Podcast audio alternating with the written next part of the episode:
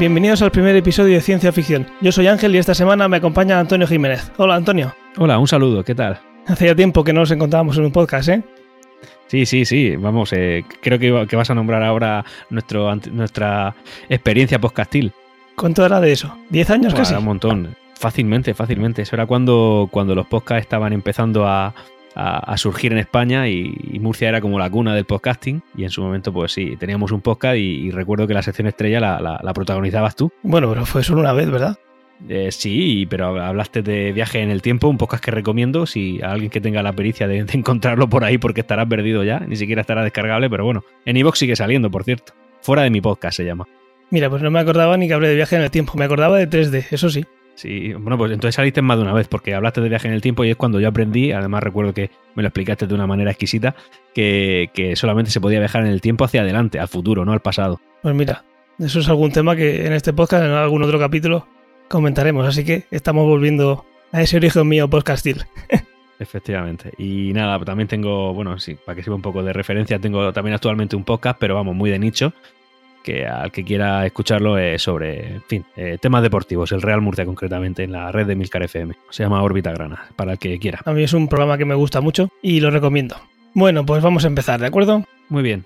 Vale, una sección que creo que es, vamos a hacerla eh, cada vez que tengamos capítulo es hablar de qué hemos visto, hemos leído recientemente, relacionado sobre todo con el tema que trata este podcast, que es la ciencia ficción. ¿Tú has visto algo de ciencia ficción últimamente? Sí, a mí generalmente la, a mí en general la ciencia, la ciencia ficción me gusta muchísimo y la veo bastante, sobre todo bueno, ahora con el, con el apogeo de las plataformas de, streaming y concretamente Netflix. Ahora mismo, ahora mismo, además, precisamente, yo soy de ver una serie del tirón y estoy viendo Star Trek, donde se puede ver bastante tecnología que aún no ha llegado que, o que en se puede inventar.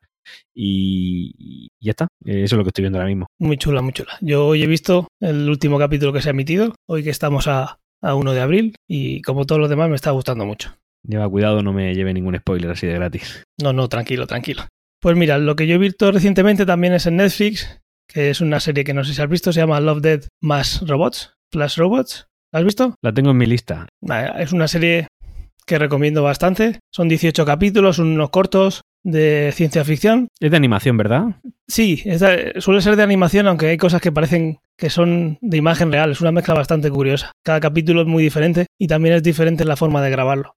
Es una serie de antología que está producida por David Fincher, director de Seven, y Tim Miller, que es lo más reciente que ha hecho es Deadpool, y también está grabando Terminator 6. Y son 18 cortos de ciencia ficción, muchos de los cuales están basados además en relatos cortos que se pueden ver de forma gratuita online, no son historias originales, digamos, pero están adaptadas. Y hay algunas, como por ejemplo tres historias de John Scalzi, que están disponibles para leer, como digo, que van de temas tan variados como eh, unas bacterias que crecen en un yogur y terminan eh, evolucionando, una historia de tres robots que están muy chula. Y ya os digo, estas cositas tienen un montón de, pinceladas de ciencia ficción que iremos eh, nombrando aquí y os recomiendo mucho que la veáis. Muy bien, muy bien, me la, apunto para, para verla ipso facto, conforme termine la de Star Trek. Sí, es de esas series que cada capítulo que ves, igual que pasa con Black Mirror, por ejemplo, que cada capítulo que ves se te queda corto y dices, de esto podría hacer una serie entera, una película y sería genial. Eso me pasa a mí mucho también con la serie de Netflix y Ricky Morty, que también es de animación, por cierto. También relacionada con la ciencia.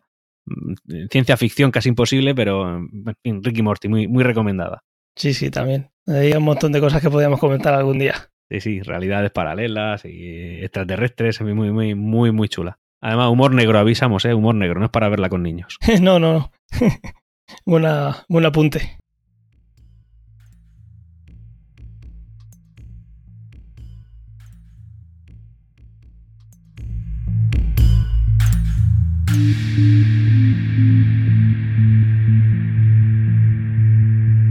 Ahora vamos a una sección que la he titulado Esto lo quiero ya. ¿Vale? En esta sección la idea es hablar de alguna tecnología eh, que hoy en día lo consideramos ciencia ficción, que querríamos tener ya, pero por el hecho de haber nacido en el siglo XX, a finales del 20, principios del 21, todavía no, no tenemos. ¿A ti se te ocurre alguna, Antonio? Eh, sí, sí, claro. Yo, bueno, eh, no sé si, bueno, seguramente la mayoría de la audiencia de, este podcast ha escuchado, ha visto, perdón, las películas de Regreso al Futuro. A mí siempre me, siempre me llamó la atención en Regreso al Futuro 2 el, el, patín, eh, ya, ahora que está de moda más los patinetes eléctricos, el patín que, que, se suspende en el, en el, aire. Un clásico. Un clásico, eso es, bueno, en fin, ya, ya sé que no me lo he esforzado mucho, pero sí que es verdad que siempre me llamó la atención y como la fecha de llegada prevista era 2015, pues estoy un poco decepcionado con el tema. Pues mira, vamos a coincidir, yo también voy a coincidir. Es algo bastante clásico también, pero estamos en 2019. A mí desde pequeñito me vendieron que en 2019 tendríamos coches voladores, como en Blade Runner, y todavía no he visto ninguno. Estamos ahora mismo solamente con como si esto fuera lo más grande del mundo y son los coches eléctricos, cuando eso debería de estar ya desde el año... fin. De primera yo creo que el coche eléctrico, perdón, el coche volador y el patinete volador yo creo que son buenas selecciones para el primero. Otra tecnología que quizá no ha llegado, que debería haber llegado ya, serán los... Eh, ¿cómo, se llamaba? Es un, tubo subterráneo en el que un cilindro, que es, es un, tren, eh, un tren con forma cilíndrica, entonces eh, se desplaza a más de 500 kilómetros por hora. Eso sí que siempre hay intentos y tal, pero no, eso no termina de llegar tampoco, ¿verdad? Sí, eso, eso igual. Siempre, aunque somos capaces de llegar a Estados Unidos en 6 horas o así, a mí me sigue pareciendo lento. Esto parece que técnicamente se puede hacer, es más cercano a los otros, al otro que hemos hablado, pero claro, también tiene que haber alguien que invierta en eso. Sí, hombre, esto también sería una, especie de transporte más de corta distancia, no, no, no avión, no, no transoceánico, sino que podría ser más bien un tipo de transporte entre ciudades o entre penínsulas, algo así, por ejemplo, una conexión rápida a Murcia-Madrid en cuestión de una hora. Oye, no una cosa difícil, pero sí que es verdad que a lo mejor en, en el pasado nos vendieron que esto iba a estar pronto aquí y no, y no, no ha llegado el momento pues sí, tendremos que seguir esperando. Si tenemos alguna novedad, la contaremos por aquí. Tengo incluso hasta otra, ya, ya, que me, vengo arriba, me vengo arriba. Cuárate alguna para algún otro podcast, ¿eh? vale, bueno, esta, la dejamos fácil. Sabemos todos que hoy en día está de moda el tema de los smartwatch. Esto, esto es mucho más cercano, ya veis, esto no es tan futurista como, como lo anterior. Eh, como digo, los smartwatch, ¿no? El típico Apple Watch eh, o, los que toquen en Android y tal, que no terminan de arrancar una tecnología que podría hacer que la movilidad fuera muy sencilla. Es decir, eh, ahora mismo el Apple Watch sí que ya eh, acepta tarjeta SIM, pero no es 100% todavía independiente de otro terminal, que en este caso es el teléfono móvil. Pues algún tipo de tecnología que sea mm, llevable, es decir, un, wearable, pero que sea 100% independiente, no necesite nada. Es decir, y además que sea solvente, porque sí que es verdad que te pueden encontrar algún tipo de, de Frankenstein hecho con Android que se pega en la muñeca y es un teléfono, pero esos no llegan a durar en la batería nada. O sea, algo razonablemente durable, que sea realmente usable y que se pueda, pues, en fin, que, lleve las comunicaciones encima tuya, sin tener que estar preocupándote de nada. Por ejemplo, la batería o, por ejemplo, que no, que no sea totalmente independiente. Eso me hace recordar otro tema que, que alguna vez trataremos y no, no tardar mucho, que son las baterías. Esa lacra del, de nuestra época, ¿no? La limitación, ¿no? La limitación que siempre nos supone. Correcto, sí. Siempre peleándonos por unos pocos minutos de pantalla más. Exacto. Ese tema lo trataremos también en el futuro. Bueno, y ahora una sección que yo creo que también se, convertirá en, un, en una habitual, que es justo lo contrario de la anterior. Es una sección que he titulado Esto no lo quiero nunca. Es una, algo que yo, por ejemplo, voy a poner un ejemplo, lo vais a entender bien. Esa cosa que siempre sale en series, en películas, y dices, esto, esto para qué lo quiero yo. A ver si a ti te ha pasado. Son las típicas pantallas y pizarras transparentes. Sí, es verdad, nunca lo entendí. Sí, había una serie que, una serie también así de ámbito futurista, no recuerdo el nombre, si lo hago lo, lo diré en la que se veían, y de, de, hecho era como, como, mostrar sus propias carencias en, la, en, la, gran pantalla. Porque yo veía la película y digo, sí que chulo, se ve. E, era una videollamada que se hacía con un terminal móvil eh, transparente. Y recuerdo que la comunicación se establecía, pero que mientras tanto la persona que estaba hablando, evidentemente tenía el móvil, por no sé, a la altura del pecho, con la cabeza mirando hacia abajo, hacia, hacia ese terminal, digo móvil, pero bueno, es un terminal, y se veían las losas del suelo de la cocina, porque estaba en la cocina. Y digo, pues, pues qué fuste, ¿no? Qué poco fuste tiene esto. Sí, súper práctico. Tienes ahí una pantalla con millones de píxeles y resulta que si se pone alguien detrás o el suelo es muy claro, no ves bien. Efectivamente.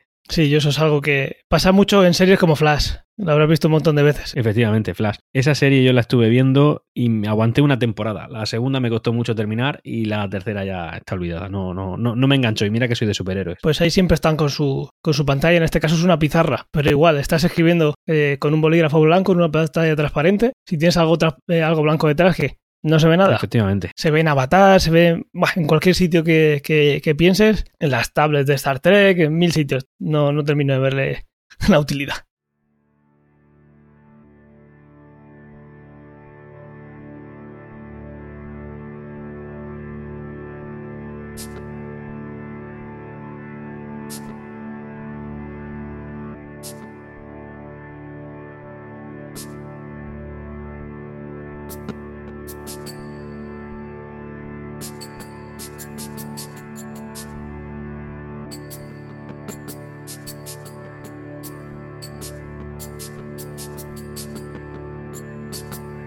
Vale, vamos ahora a la sección principal, que como habréis visto en el título, la hemos titulado Burlando la muerte. Y sobre todo centrándonos en tecnologías que nos permitan soñar con extender la vida, ¿vale? Y, acabar con la muerte. Algo bastante trillado en la ciencia ficción, pero al final es una cosa que sabemos fija cuando lo hacemos es que vamos a morir. ¿Recuerdas alguna película, alguna serie, algún libro que hayas leído recientemente que, trate este tema? Sí, he visto algunas series. Sí que es verdad que en esta sección yo soy más desconocedor. Yo estoy un poco para, para que el mundano o la, persona no tan ilustrada que, que, nos escuche pueda escuchar pues, pre preguntas de cuñado, que eso es lo que soy yo, un cuñado, y que Ángel nos las pueda aclarar porque sabe más. Películas que yo haya visto en este aspecto, sí, hombre, yo no hace mucho vi Altered Carbon, que es una serie que, que creo que en este tema incluye bastante, está en Netflix, recomendada. Westworld también la he visto y bueno, las típicas que haya visto más. Ahora mismo no caigo, pero seguro que a lo largo de la conversación me sale alguno más. Sí, pues mira, Altered Carbon es una de las que vamos a hablar. No por ser la mejor ni por ser la más novedosa, sino simplemente por ser la más nueva, la vamos a coger como punto de partida para, para tratar este tema. Luego también Westworld también habla, bueno, no, no, exactamente de eso, sí que aparece una circunstancia en la que sí se puede tratar como extender la vida, pero al final es conciencias que podemos trasladar a otro sitio avisamos a los escuchantes que de aquí puede salir algún spoiler, es decir, que este es el momento de sí, ¿no?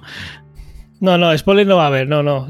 Eso, con eso tranquilo. Simplemente lanzas y píldoras como en alguna serie o algún capítulo nos han hablado de esto que nos permite pensar y filosofar sobre tal tema. Pero no va a pasar la cosa de ahí.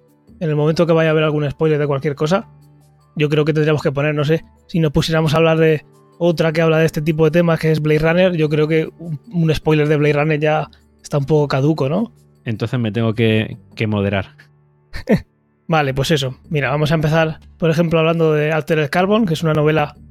Eh, está basada esa serie en una novela de Richard K. Morgan de 2002, que se llevó el premio Philip. Dick, además el, año siguiente. Y en esa serie, que se desarrolla dentro de 500 años en la Tierra, la identidad humana puede almacenarse en un soporte digital, ¿vale? Y así sobrevivir la muerte del cuerpo. Esto, pues bueno, imagínate la cantidad de, de, de temas de filosofía y de niveles sociales, estatus social que trata la propia serie. Está muy, muy bien. Luego Blade Runner, como hemos contado. Implicaciones éticas, hasta religiosas. Oh, ¿no? Claro, claro. Esto es, sí. La, la religión que está en todos lados. Estas cosas. Tiene que darle explicación a lo que no lo tiene de una manera de la fe, ¿no? Ver sin creer. Creer sin ver, perdón. Mejor que no veas. Luego también en muchos capítulos de Star Trek se trata so, de este tema, sobre todo en nueva generación. Tienes una figura como Data, que no deja de ser un androide con un cerebro que llaman positrónico. Pues todas las implicaciones filosóficas que tiene también, también es algo bastante interesante. Luego hay una serie que no sé si conoces que se llama Humans. ¿Has oído hablar de ella? No, no, sí, sí he oído hablar de ella, pero no, no la he llegado a ver. Uh -huh. Es una serie británica que va de unos androides, robots, que se han creado para hacer tareas domésticas, para cuidar niños y demás. Y digamos que empiezan a cobrar conciencia. No se sabe el por qué. Empiezan a cobrar conciencia. Entonces, claro, eso tiene unas implicaciones de que tú tienes alguien que puede ser un esclavo, etcétera, etcétera. También es una serie que si no habéis visto y os gusta este tema, os recomiendo bastante. No es nada del otro mundo, pero hace volar la imaginación y habla sobre implicaciones éticas, filosóficas, es algo que está, está también muy bien.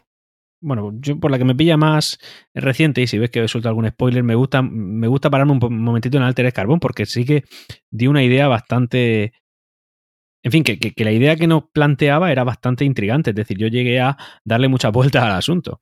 Claro, eh, esto que voy a decir creo que sale en los primeros capítulos, es decir, que no es, no es spoiler, simplemente es eh, la conciencia ya no solamente como, como, como forma de eh, almacenarla, sino como forma de desarrollarla a lo largo del tiempo. ¿Por qué? Porque los y creo que esto no es spoiler, yo aviso, yo creo que no, ¿vale? un saludo audiencia. Si es spoiler, ahora le habré puesto aquí un antes un, un disclaimer. No, no, no, lo va a ser. Esto pasa en el primer capítulo se, y se puede saber. Es decir, la conciencia está almacenada en un soporte. Y ese soporte tú lo puedes aplicar a cualquier hardware, digamos. Es decir, eh, hay una pastilla donde se almacena la conciencia, donde ella se puede desarrollar, pero sí que es verdad que necesita, pues, no un huésped, porque realmente son como tampoco máquinas, son como organismos organismos eh, biológicos en los cuales tú puedes meter esa pastillita y entonces que esa pastillita sea Fundas, la persona la en sí. Exactamente. Entonces, una conciencia puede ser eh, entre los años eh, no sé, 1950, bueno, estoy extrapolando, no sé, entre el año 2100 y, 2150, una mujer afroamericana que le gusta el, yo qué sé, el curry, y 50 años después, como consigue otra funda, otro cuerpo, otro hardware, digamos, otra, otra funda biológica, entonces puede ser otro tipo de persona. Y claro, tú te pones a darle vueltas a esto, ya hablando un poco de, de, filósofo, de, cuñado, que es lo que yo soy, eh, básicamente le, le das vueltas porque, claro, ves la película y lo, y lo ves realizable, no, lo, no, es difícil verlo así. Incluso había una zona, eh, no, no, aquí me paro, esto es un spoiler, ya está, no digo Pero, pero sí que es verdad que le das vueltas porque eh, en esta serie en concreto es que te puedes llegar a creer lo que está sucediendo. Sí, sí. Lo plantean de una manera. estatus sociales, habrá quien se, se muera pero no tenga dinero para una funda y entonces se muere y se acabó. O gente que sea rica que vaya a vivir eternamente porque tiene el dinero para ir cambiando de cuerpo. Eso es. O alguien que compra una funda defectuosa o, o alguien que pierde su funda, como castigos a, malas conciencias en los cuales los privan de su, de su funda claro, es que esa película, claro, está basada en una, en una novela, si, mal no recuerdo como has comentado hace un momentito, pero realmente es que intrigante porque cuando yo vi la serie me dio que pensar. Probablemente la novela sea mejor que la serie, como siempre se suele decir, ahora yo lo voy a ver por serie. Ya leo bastante en mi vida diaria, en mi vida diaria como para ponerme a leer una novela más. Y, realmente esta, serie me, encantó, me encantó porque me lo creí. Dije, joder, yo dentro de, de, de 100 años quiero ser la mujer afroamericana que he dicho antes. Sí, la verdad es que para la gente que no haya visto películas de estas o le gusta el tema, es una serie que resume un montón de puntos de los que estamos hablando en un mismo sitio y la verdad es que está muy muy bien. Es algo que recomendamos ver. Y luego, por lo que he visto que has comentado también en Westworld, eh, Westworld tampoco es que trate exactamente este tema. Yo no la he llegado a ver, he visto, he visto la primera temporada, pero Westworld es más bien de robots, ¿no? Sí, no trata exactamente de ese tema. No, no, no el almacenamiento de una conciencia. Exacto, pero al final eh, en el momento que algún robot, algún cibor, algo tome conciencia, siempre vas a pensar, vale, esto se ha creado, esta persona se ha creado y se ha dado una personalidad, eh, ¿qué, gap, qué diferencia hay entre lo que se ha hecho y coger una conciencia de una persona que va a fallecer y meterla ahí, ¿vale? Por eso lo, lo comentaba. Que a lo mejor la diferencia es que de una forma estás almacenando la conciencia y de otra forma estás creando una conciencia. Sí que es verdad que la haces en forma de robot, pero luego eso se desarrolla de tal manera que crean personalidad, crean interacciones sociales, entonces realmente están creando una, una conciencia, entonces también lo almacenan. Pero claro, esto es que es un paso más, porque ya no solamente almacena, es que la creas. Yo, si mal no recuerdo, la, profesora, la, perdón, la protagonista se llamaba Lola, ¿no? tenía un nombre así muy mundano. como Dolores. Dolores, exactamente. Bueno, Lola, mira, lo he dicho bien. Eh, entonces, claro, ella, tú la vas conociendo, se diseña como un robot, esto tampoco es un spoiler, pasa en los primeros capítulos. Y, y, luego es que ella tiene una. O sea, ella genera su propia personalidad, y bueno, luego en el tiempo pasan muchas cosas, pero independientemente de eso, eh, lo que pasa durante el día que se supone que está activo es que todos los días aprende algo, todos los días interactúa con algo, entonces ya no es solamente un robot, es realmente una conciencia que se ha almacenado y que también viene a colación de este tema. Esto sobre la conciencia hablaremos ahora. Ya por último, antes de pasar a hablar de la, de la conciencia y de los medios digitales en los que podríamos almacenarla, también quería comentar por último en Blade Runner que al final eh, son los replicantes se quedan desde cero, pero luego se va viendo que igual tienen falsos recuerdos y demás, y al final también es una, es un, una película, una novela en este caso que también ese, esos temas éticos también se tratan y no deja de ser un clásico que también, para que no lo haya visto, que no, que no creo que haya mucha gente que se la recomiendo. Un saludo, no la he visto. vale, pero, pues quiero, pero quiero mi coche volador, ¿no? Que sale ahí. Bueno, pues eso, tiene la oportunidad de verla de cero. Yo no, yo no tengo esa oportunidad. Muy bien, que, que voy, a, voy a echar el día. Vale, pues vamos a hablar ahora un poquito de, de qué consistiría copiar una conciencia en un medio digital. Vamos a hacer un poquito de números, pero muy pocos. Por ejemplo, el cerebro humano cuenta con casi 100.000 millones de neuronas, ¿vale? Vale. Un poquito, nada más. más o menos, ¿no? para que nos hagamos una idea de lo que somos capaces de replicar hoy eh, en un ordenador, es el cerebro de un gusano, que cuenta con 301 neuronas. Eso es lo que se puede simular hoy en un ordenador. El ordenador tiene el cerebro de un gusano. Tú puedes hacer un programa en el ordenador y simular esas 301 neuronas y cómo están conectadas con las demás y digamos, darle vida, como si tuvieras un, pequeño matrix y dentro tienes un gusano que está viviendo su vida. Pero porque esa es, la capacidad, esa es la capacidad que tiene el ordenador, ¿no? De 301 neuronas o algo equivalente a eso. Exacto. Vale. Eh, La capacidad de esas neuronas con sus conexiones. Bueno, entonces una, una- un gusano piensa más rápido que yo. Porque un ordenador piensa más rápido que yo con todas mis neuronas. ¿Cómo, cómo? Sí, que digo yo que si un ordenador piensa más rápido que yo, por ejemplo, no sé, en cualquier, casi cualquier programa, de hecho los ordenadores están diseñados para hacer nuestras tareas de una manera más eficiente. Si con 300 una neurona lo puede hacer, yo con 100.000 millones pues tengo unas cuantas desaprovechadas. Bueno, eh, esto es lo que vamos a tratar también a, a continuación. Que realmente, y el símil que ponía era yo, el que ponía yo era comparar un ojo, ¿vale? Nuestro ojo humano con una cámara de fotos. Esto siempre que se quiere decir. ¿Cuántos megapíxeles tendrá el ojo y demás? Con el cerebro algo pasa, pasa algo, eh, algo parecido. Eh, no un ordenador está hecho para hacer procesos en serie, hacer eh, cálculos. El cerebro no está construido así. Tú piensas que ¿qué es lo más valioso que tiene el cerebro? La memoria, ¿no? Podríamos decir. Imagínate que la memoria estuviera almacenada en un solo sitio. Y ese sitio pasa cualquier cosa, perderías esa memoria. Una cosa que se sabe es que, el, el- claro, al final es un almacenamiento muy diferente.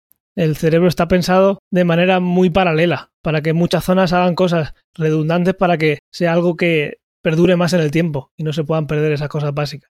¿Vale? Y Dicho a lo mejor las neuronas de un cerebro sí que también pueden tener, a lo mejor, digo yo, yo estoy hablando en modo cuñado y, y preguntándote para que, para, en fin, enterarme también, porque me parece un tema muy interesante.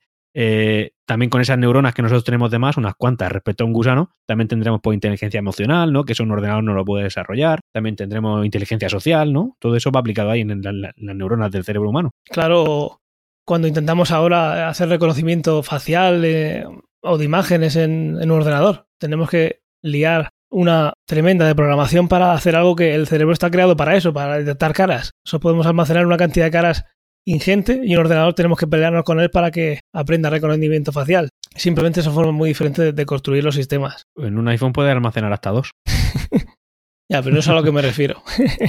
lo que Ya, me ya, refiero ya, es que eh. sepas exactamente qué persona es. Incluso hay una, ¿cómo se llama? Era la paradoja de, ¿era de la abuela. No sé si estoy metiendo la pata ahora. Bueno, la cosa era que podría ser que el cerebro se especializara tanto que cuando tuvieras a una persona, solo una, solo una neurona fuera la que disparara y dijera, esta persona es esta. A este nivel de, hasta ese nivel de especialización se podría llegar, ¿vale? mía. Mientras que tú en un ordenador tienes que liarla una tremenda para que te diga, esta persona es esta. Entonces, con suerte, podremos almacenar aproximadamente unas 100.000 millones de caras, ¿no?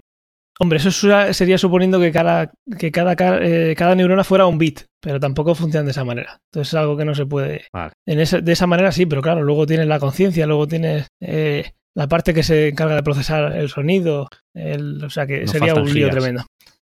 Sí, comparándola así, sí. Es más, eh, una de las cosas que se puede calcular sería, o intentar calcular, pero como digo, igual que el ojo, no tiene mucho sentido, pero podemos jugar con ello, que es qué capacidad de almacenamiento tendría el cerebro. Si esas 100.000 millones de células eh, se conectan cada una de ellas de promedio a unas 1.000 neuronas, ¿vale? Cada una está conectada a otras 1.000. Si consideramos que cada, que cada una almacenara un bit, eso serían unos 100 teras, por ejemplo.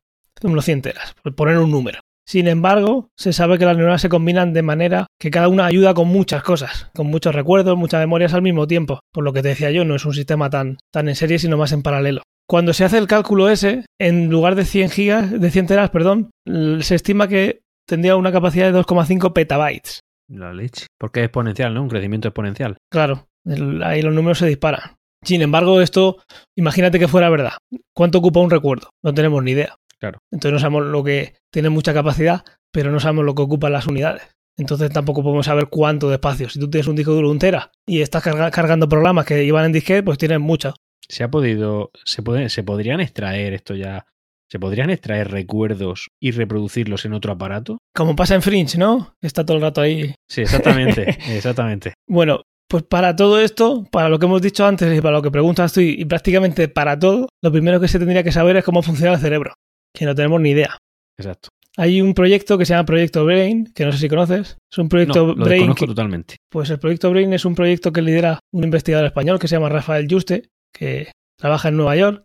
Y ese proyecto tiene como objetivo estudiar la estructura del cerebro, cerebro de cerebros de mamíferos, para crear una simulación de todo el cerebro a nivel molecular. Es decir, imagínate que pudieras medir de manera eh, precisa cada neurona y con qué otra neurona se comunica, ¿vale? No simplemente suponiendo números, sino haciéndolo uno a uno, ¿vale? Imagínate, una vez que tuvieras eso, en teoría podrías simularlo. Digo en teoría porque no hay, como hemos visto, tampoco hay procesador suficiente, ¿no? Hoy en día. Pero sí, Sí, haría falta muchos gusanos. haría falta tener muchos ordenadores para replicar eso. Pero lo que está haciendo el proyecto Brain es justamente eso. Una vez que tienes eso, Sería tan simple como hacer ingeniería inversa y podríamos entender cómo funciona el cerebro. Obviamente eso se está haciendo para estudiar disfunciones del cerebro, Alzheimer y mil millones de cosas que sabemos que están ahí, pero que no hay manera de saber dónde pasan, por qué pasan y cómo curarlas, porque no se sabe dónde vienen. Sin embargo, en el caso que nos ocupa hoy... Y cuando se entiendan mejor, digo que cuando se entiendan mejor, entonces se podrá encontrar una solución. Claro, claro. Si tú eres capaz de... mapear simulaciones. Claro, si eres capaz de mapear todo el cerebro y tú sabes el sistema, cómo funciona, sabes cuándo deja de funcionar. Obviamente, aparte de esa tarea tan compleja de mapearlo entero, que están en ello, también habría que conseguir simularlo. Pero bueno, eso sería lo primero para coger el cerebro de una persona e intentar replicarlo. Una vez que seamos capaces de, de, ver dónde están esas conexiones y cómo se correlacionan entre ellas todas las neuronas, seremos capaces de replicarlas de manera electrónica, ¿no? No tiene mucho misterio. Lo que pasa es que todo lo que hemos dicho anterior es súper, súper complicado. Pero una vez que seamos capaces de eso, en teoría también seríamos capaces de ejecutar una simulación de ese cerebro en un ordenador, ¿sí o no? Un montón de, barreras técnicas, pero bueno, eso se podría hacer. Sin embargo, y aquí viene la, la, gracia de esto, incluso si esa simulación pasa a tener una conciencia en sí misma, ¿de acuerdo? Nunca va a ser igual que la nuestra. Simplemente será diferente. Igual no somos, un humano no es capaz ni de, ni de darse cuenta de esa diferencia, pero igual igual no va a ser. Y aquí entra ya también una parte que no es tan filosófica, pero también tiene un punto de filosófico, y es que la conciencia no abandona el cuerpo. Y esto tiene una cosa, una implicación bastante interesante, que es que si se hace una transferencia de la mente y de la conciencia, ¿vale? Yo la estoy trasladando. Pero si, por ejemplo, lo hago con mi conciencia, mi conciencia estaría en mi cabeza y ¿dónde más? En un ordenador. Pero estarías en dos sitios a la vez. ¿Entiendes por dónde voy? Estás clonando. Exacto. Sí, sí, sí, claro, claro. Entonces habrían dos yo. Exactamente. Si yo estuviera intentando hacer esto para no morir, yo haría un clon mío que en ese momento pensaría igual que yo y luego yo moriría. Habría que matarte después. exactamente. Eso sería algo así como lo que pasa con en, en, Star Trek, ¿no? Cada vez que te transportan a alguien, Exactamente. lo que están haciendo es matarlo y crear otro igual. Lo que pasa es que el que muere no, no tiene... O también, o también podrías tener al mejor colega de la historia, que a ti mismo. Entonces eso, eso sería un problema. Sí, no. La verdad es que estos temas tienen una cantidad de... Perdona. Digo que, que, que esto tiene una, una, cantidad de implicaciones éticas, morales, Bestiales, brutal. Claro, y en todo esto pues, estaría, estaría la, la, iglesia que era la que más querría, sería la que más querría participar. Bueno, esto, esto imagino que vendría con, la, con el problema de la época en la que se dirá esto. Si esto pasa dentro de 500 años y se ha visto venir y se hace por un problema, vete a saber de, de qué índole, de que la humanidad tiene que seguir, por, yo qué sé, cualquier historia, imagino que todo eso también irá llegando. Hoy en día sería un choque cultural bestial, eso está claro. Entonces, claro, y esto podría aplicarse a un supuesto futuro en el cual pues igual no, no, no, es tan descabellado pensar que puede suceder en el cual el planeta deja de tener recursos y haya que abandonarlo. Oye, son cosas que se ven en películas, pero bueno, ya estamos viendo el tema de los plásticos y el calentamiento global y todo lo que tú quieras, la cosa es que estamos quemando el planeta, esa es opinión mía.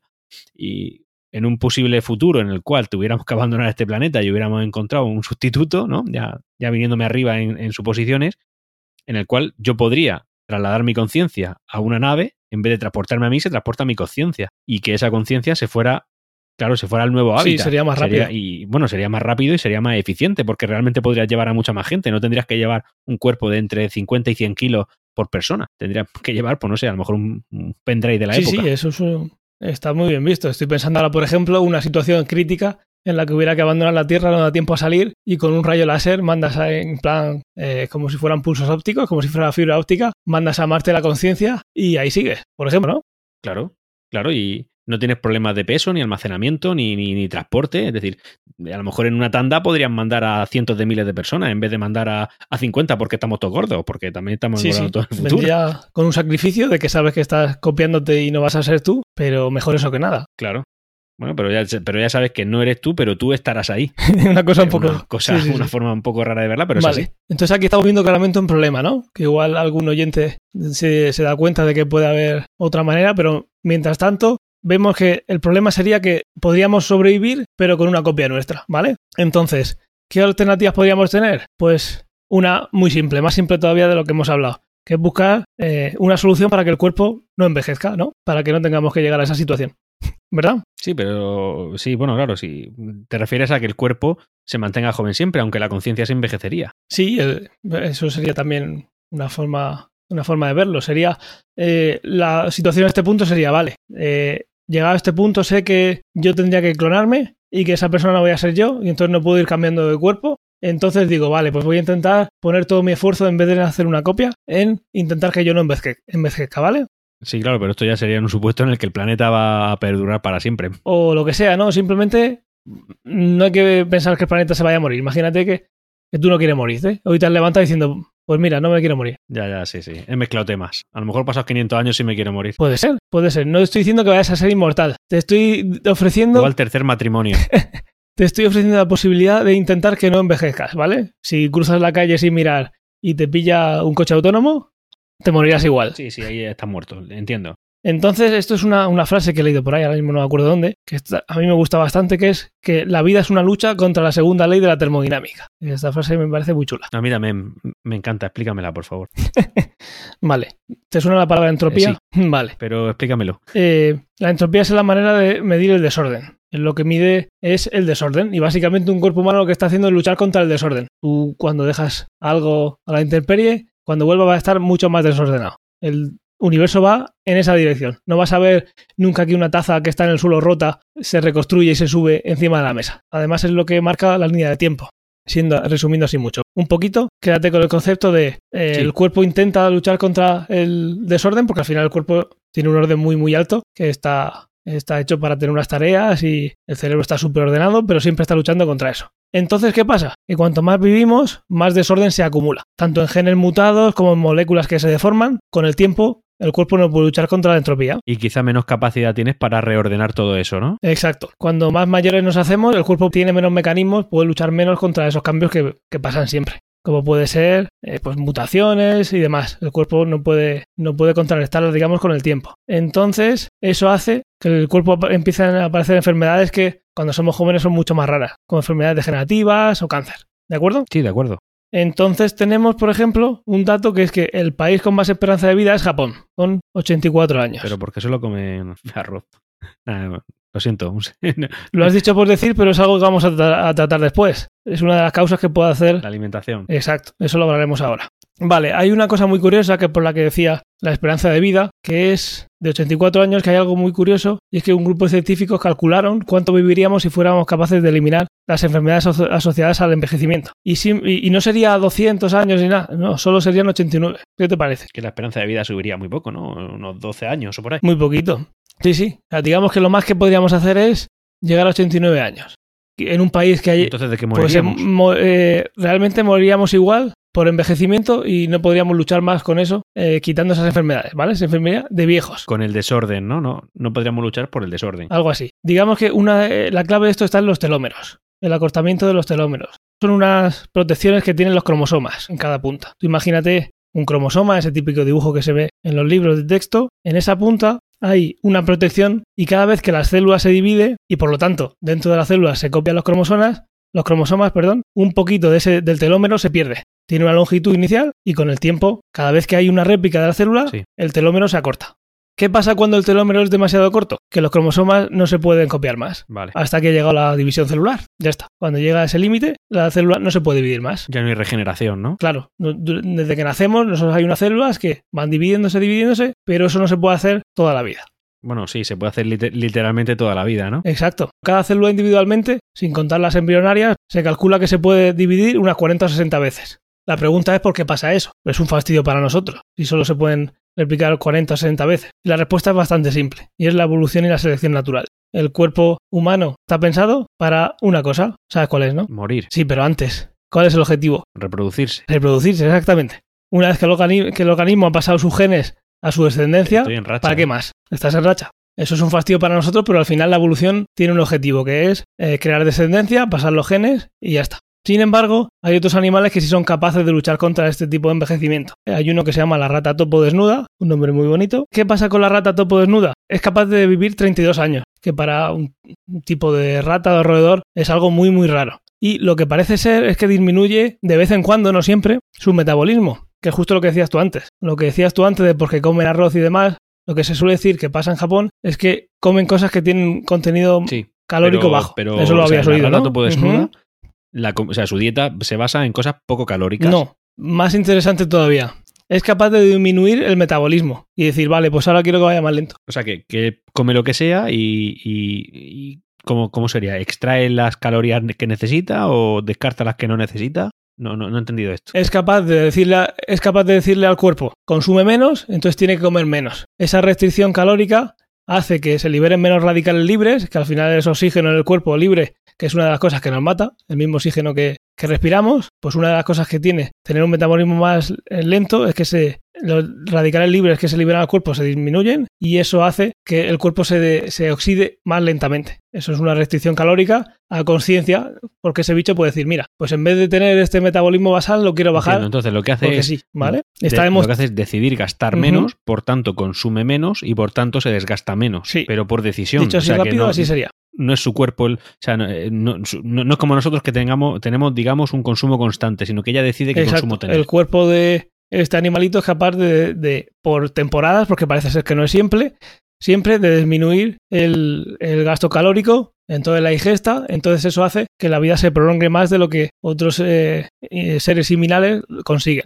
Está demostrado en laboratorio que una restricción calórica ayuda a vivir más, pero en humanos también tiene problemas. Entonces, hasta que no se investigue más, no es algo que recomiendo ahora a la gente de dejar de comer. Ya, pero, pero claro, no, no, no, no hay alguna forma de extrapolar esa, esa, bueno, ese funcionamiento de la rata topo desnuda. Eh, es rata topo desnuda, ¿no? No hay alguna forma de extrapolar ese mecanismo a otro organismo, por ejemplo, un humano. Eso es lo que tendremos que ver. Están haciendo investigaciones en laboratorio y por ahí puede ser que encontremos algo. Y ahí es donde han descubierto que eso en humano puede tener mal- efectos negativos, ¿no? Sí, hoy en día se ha visto que lo que se pierde normalmente suele ser grasa y músculo. ¿vale? No es algo que también se quiera, pero si más adelante se consigue hacer eh, sin consecuencias, ¿vale? Hay que seguir investigando. Puede ser que sea una manera de hacer que vivamos más. Entiendo. Luego hay otros animales como las langostas, también es muy interesante. Y lo que pasa con estos animalitos es que nunca terminan de crecer. Las células que tienen nunca dejan de dividirse. Y esto es súper raro. La más grande que se capturó pesó 20 kilos. Vaya. Hasta se llega a pensar que solo mueren si nos las comemos o se la come algún otro bicho o porque se hacen tan grandes que no son capaces de seguir cre- haciendo crecer el caparazón y mueren. Por Fíjate. aplastamiento. Pues no he intentado buscar a ver por qué era, pero puede ser por eso o porque no tenga capacidad de hacerlo más grande, pero sí, Ya, ya, ya. piensan que incluso puede ser que no se que no mueran por causas naturales, digamos. ¿Qué pasa en estos animales? Es que los telómeros se acortan, pero tienen una enzima llamada telomerasa que reconstruye el telómero constantemente. Así que si se divide y se pierde un poco de telómero, con la telomerasa es capaz de regenerarlo. Así el ciclo no tiene fin. Entonces, Esto sería sí, una buena solución, ¿no? al tema de, de- de- de estas de estas langostas.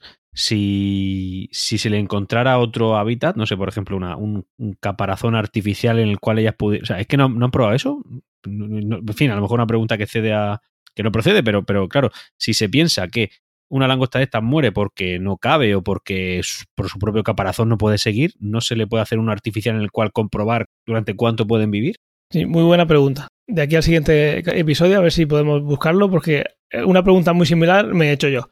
Si la tienes, coges una langosta, la metes en el laboratorio, se pueden hacer un montón de perrerías, ¿no? Claro, por eso digo. Yo me estoy viniendo arriba, ¿eh? creo que estoy descubriendo aquí el mundo. Este tema está chulo. Entonces, claro, si ya tenemos la telomerasa, pues parece que ya hemos descubierto cómo vivir eternamente, ¿no? Sí, sí, sí, claro, ya está arreglado. Sí, pero no. No podía ser tan fácil. Vaya, no siempre podía hay ser tan un fácil. Ya, ya veo. y estaba yo ya yendo corriendo, iba yo corriendo ya a la oficina de patentes. ¿Cuál es el problema? Para empezar, telomerasa hay algunas zonas del cuerpo que los humanos también crean. Por ejemplo, en algunas zonas del intestino. Pero ¿sabes también dónde se produce un montón de telomerasa? ¿Dónde? En las células cancerígenas. Vaya, no podría ser todo tan bonito. Por eso crecen tanto y por eso no paran. Entonces es un peligro. Sería totalmente contraproducente. Ya sabemos lo que pasa con las células cancerígenas. Una célula que no deja de reproducirse, Ya, ya, está lo que las hace inmortales y tan, tan folloneras. Así que por esa parte tendríamos un hueso duro, a no ser que se pudiera modificar algo de la telomerasa. Pero bueno, ahí está. Pero en principio parece que iba a ser peor el remedio que la enfermedad. Nunca mejor Claro. dicho. Por último tenemos otro animalito del que hablar, que es la hidra. La hidra. Ese bicho Suena, tan pequeño. suena a agua, ¿no? Sí, la hidra es un, es un animal que parece no envejecer ni morir. Y quizás aquí esté la respuesta. Esto es lo más prometedor que se está buscando ahora.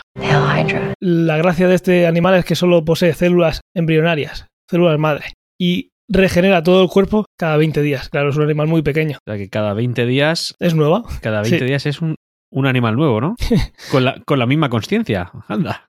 Arte carbon. Pero al final lo que se está buscando es alargar la vida. No, no, no trasplantar la conciencia a otro cuerpo, a otro. En fin, bueno, claro, es, es- es un método más como cualquier otro en el cual tú puedes, en fin, pues, pues, pues permane- per- perdurar en el tiempo, pero, pero real- imagino que habrán, aparte de este, otra línea de investigación, por ejemplo, el traspaso de la conciencia a cuerpos diferentes. No, cuerpos mecánicos quizá, o robots, o cyborg, yo qué sé. Hoy en día, hoy en día dudo que nadie esté dando dinero para investigar cambiar de cuerpo. Es algo que yo creo que surgirá con el tiempo. Si se crean robots que son súper maravillosos y se ha visto que la vida no puede durar más, igual dentro de muchísimo tiempo la cosa tira por ahí. Pero hoy creo, hoy en día dudo que nadie esté tirando por ese tema tan de ciencia ficción hoy en día. Al final tú estás estudiando el cuerpo, estudias células madre, estudias el envejecimiento e intentas contrarrestarlo. Cuando eso ya se lleve al extremo y no se pueda superar, no se puede ir más allá, pues dentro de muchos años, cuando llegue eso, espero que sea dentro de mucho, habrá que empezar a decir, oye, pues igual el traspasar la conciencia es la opción, pero hoy en día es muy, muy de ciencia ficción.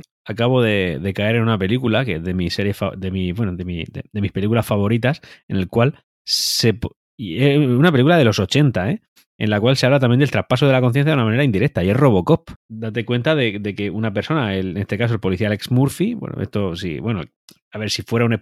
No sé si puedo comentar spoiler de una película de los 80, si eso se puede considerar spoiler. Yo creo que los 80 ya no son spoilers. Los 80 ya no son spoilers. Vale, eso es cultura general. De acuerdo. Efectivamente, y el que no lo ha visto, mira, lo siento, tendrías que haberlo, tendrías que haberlo visto, tienes ya una edad, estimado oyente, lo siento, tarde para ti. Hay, hay que poner un límite, no podemos estar diciendo en la Biblia, en la Biblia pon, ah no, no puedo decirlo porque solo tiene dos mil años. Vale, correcto. Tenemos que poner un límite. Yo creo, yo creo que los 80 están bien. Pues como digo, en Robocop es una película en la cual, bueno, básicamente, en fin, es una película de acción en la que hay un robot, pero que cogen a una persona fallecida para meterlo, para que ese robot tenga conciencia, pero en cambio le, le, le, borran la mente. Yo creo que esta película, cuando la hicieron, ni siquiera pensaron en, en este debate en el que estamos hablando ahora mismo, del traspaso de la conciencia. Simplemente hablaron de, bueno, no sé si se lo plantearon, como digo, pero sí que es verdad que de una manera indirecta se plantea, porque es un policía, eh, un policía normal al que matan, además una escena super gore, si, la, si no habéis visto Robocop, son, de esas que hoy en día calificarían como para mayores de 46 años. Y, y entonces eh, cogen a esa persona y lo meten dentro de un robot para que tenga no una conciencia, pero sí como cierto como cierto libre albedrío humano, pero realmente lo que le han hecho es traspasarle la conciencia. De hecho, la película, se de, el debate principal de la película es sobre los recuerdos que el policía Alex Murphy, ya metido dentro del robot, ese un cyborg puro y duro, tiene de su familia y de su pasado y de su, y de su propio asesinato. O sea, esta película creo que es un ejemplo perfecto para, para el tema del podcast que estábamos comentando. Sí, sí, también no había caído yo en esa, es verdad. Muy buen apunte. Pero date cuenta que en cambio no es. He traspasado la conciencia de una manera porque quiero, porque es mi intención, sino que es una cosa, es un problema que surge a lo largo del, del, de la trama de la película. Sí, sí. Igual que, pues eso, igual que comentaba en Blade Runner, no trata directamente eso, pero es algo que te, te hace pensar, como a ti te ha hecho pensar ahora mismo, en que ese tema está ahí detrás, éticamente, moralmente, detrás de, de, del de argumento hecho, de la peli. Hay sí, un, sí. bueno, ya he explicado el argumento de la película, hay una película del año 2016, creo que, 2015-2016 también, que es una película bastante menos gore, o sea, menos dura en cuanto a imágenes, en el que, vamos, es prácticamente el, el, sino de la película, de principio a fin. ¿Cuál es esa peli? Robocop, Robocop, de 2015, ah, 2016 la, la, 2017. la, nueva, quiere decir la nueva, sí, sí. sí la nueva, la, nueva. vale. Que sí, sí, que la volvieron a mí personalmente me encantó. Sí, sí. Hay mucha gente que, bueno, los más puristas dicen que, bueno, Yo esa que, no que la vi. ¿No la has visto? No. Bueno, pues ya tienes deberes para esta noche antes de dormirte. Ya tengo deberes antes del siguiente. Tiene, tiene, muchas críticas porque es bastante más suave que la primera, claro. Es que, es que los más puristas lo que ven es. No voy a revelar nada de la trama, pero sí que es verdad que, bueno, es una película de acción, en fin, tiros vas a ver pero, pero la película de los 80 tiene una trama, en fin, que tiene imágenes duras, ¿eh? imágenes duras. No sé si recuerda en la primera película, en la primera parte, y perdona que me desvíe un poco el tema, pero creo que es interesante, cuando se le queda el ácido sulfúrico al malo. O sea, yeah, sí. a, a, mí esa, ima esa imagen con menos de, con 10 años, a mí me impactó. Toda la vida lo estoy recordando. Yeah. es que bueno, pues, hace, a, los más puristas que lo Hace unos años, no iba a decir que hace unos años nuestros padres nos dejaban ver cualquier cosa, aunque no fuera para la edad. Es verdad, ¿eh? No había filtro. Ahora se quejan de que se dejamos ver a los niños Miquel Tube eh, en YouTube. Sí, sí. Y, pero bueno, porque lo, lo que decía eso, que, que los más puristas de Robocop, yo, en fin, me gusta mucho Robocop, pero purista no soy, eh, critican mucho la nueva entrega porque, porque en fin, es mucho más suave. Ya, en fin, os recomiendo mucho que la veáis. Ahora mismo creo que no está en ninguna plataforma de streaming, pero bueno, que la veáis, que es bastante más suave. No la veáis con un crío de 3 años, pero sí lo podéis ver con un crío de 12. Pues ahí queda. También animo a la gente, ¿vale? A los oyentes que nos hablen de otras soluciones que se les ocurran. Igual han visto ellos, bueno, estoy convencido, en algún libro, alguna serie, alguna peli, alguna otra forma diferente de intentar sobrepasar la muerte, diferentes, como digo, a las que, de las que hemos hablado. Y estaremos encantados de, de que nos, nos, lo hagan saber. Y por último, vamos a hacer una, una pequeña sección eh, llamado Ciencia o Ficción, en la que vamos a hacer una pequeña, eh, vamos a intentar dar una pincelada rápida de si creemos que es ciencia o ficción algo de una película, en vez de desarrollarlo, algo así más rápido. En este caso, para la primera, he pensado en Armageddon, película que tanto se critica. Buenísimo. Y la pregunta es si es realista lo que se ve. ¿A ti te gustó? Buah, me encantó, me encantó. Además sale, sale el que creo que ha sido el mejor Batman de los últimos 20 años.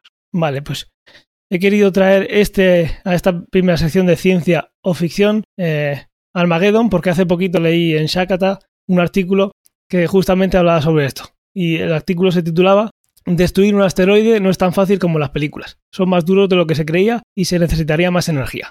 Me ha parecido interesante traerlo porque al final es de lo que hablamos en, este podcast y es eso. Vemos una peli que todo el mundo habrá visto y si no, pues ya lo sabéis. Imaginad qué, qué haríamos Spoiler. si viniera... Bueno, no es un spoiler, vamos a imaginar, no vamos a decir ni siquiera de qué trata, yo creo que todo el mundo lo sabe. ¿Qué haríamos si un asteroide viniera hacia la Tierra? ¿Qué posibilidades tendríamos de sobrevivir? Tendríamos que irnos a otro sitio, podríamos desviarlo con gravedad, podríamos explotarlo. Ahora ya sabemos que son más duros de lo que se pensaba. Si se sabe, si se sabe eso, es porque a lo mejor han encont- o sea, tienen algún material terrestre de referencia en el cual sea comparable la dureza de ese material. Estas cosas de astronomía ya sabes que se desarrollan muchísimo a distancia por espectrometría, por millones de técnicas que se han de- desarrollado. Claramente porque estamos en una bola de, de tierra, de roca que gira Sí. alrededor del, del Sol y Sí. no podemos salir e ir hacia allá, pues con un montón de técnicas indirectas somos capaces de predecir o de saber de qué material están Sí, compuestos. teorizar, ¿no? Se, Exacto. te- se teoriza más bien, no se puede confirmar 100%. Sí, luego tenemos un montón de, de meteoritos que han caído y que podemos eh, tocar y analizar y hay algunos de níquel hierro que yo he cogido de la mano que pesan un montón. Pues una de estas de, estas investigaciones informa que los asteroides serían más duros y difíciles de destruir que lo que se había calculado inicialmente, ¿vale? Ni siquiera ya teniendo en cuenta la peli, que hay veces que la peli tiene en cuenta el conocimiento de esa, de esa época y por muy fantasiosa que sea, o muy bueno, al final son películas de, de ciencia ficción, hay veces que tienen en cuenta datos que tienen los científicos en ese momento, que es cuánto de duro es. Y empiezas a teorizar y te haces la película basada en eso. Siempre hay muchas veces que pasa que unos años después, esos mismos científicos que para esa peli dijeron, oye, pues igual con una bomba de, esta, de este tamaño se podría, o con esta otra. Yo creo que tu buena intención de no generar ningún spoiler ha generado un spoiler. Pero bueno, no pasa nada. que- Sí, sí, es que todo el mundo lo sabe. Estas películas son las típicas que cuando hablan de eso te, sa- te sacan en el telediario de Deep Impact, eh, Armageddon, ¿vale? Son cosas que, que ya es cultura popular. Claro. ¿Qué haríamos? Pues igual tendríamos que hacer lo que hizo Bruce Willis, o no tendríamos que hacerlo o tal cosa. Sí, porque, porque al final, no, en fin, no se quiere decir, pero bueno, se, se habla de destruir un, un meteorito. Y claro, y si hay que, y si el material es duro es porque hay que destruirlo desde una zona concreta. Bueno, la cosa es que, que esa película es yo la recomiendo mucho, ¿eh? Sale, sale Ben Affleck, un buen actor, y sale Liv Tyler, también buena actriz. Por puntualizar, por puntualizar. Y Bruce Willis, que es un máquina. Yo voy a recomendar Deep Impact, ¿vale? Hay que ver las dos. Pero Deep Impact hace más o menos algo similar, pero desde un punto de vista mucho más científico. ¿Tú lo has visto? No, eh, y si la he pues visto no la recuerdo, pero me la estoy apuntando ahora mismo para verla, porque me gusta mucho el tema. Digamos que parten co- casi de lo mismo, pero el tratamiento no tiene nada que ver. Es más científico. Había detrás gente, bueno, científicos, mm, no de guionistas, pero sí de consejeros mucho más que, que en Armageddon, ¿vale? Simplemente dos películas para comparar una y otra puede estar bastante chulo. Son muy diferentes, una es mucho más, mu- mucho más palomitera. Armageddon casi que podría ser una película de acción. Exactamente, son, son diferentes, las dos están, están bien y son muy diferentes, no compiten ni siquiera entre ellas, son pelis, pero son, son muy diferentes. Muy bien, genial, me lo apunto. Muchas gracias por la recomendación. Nada, si la ves, coméntamela.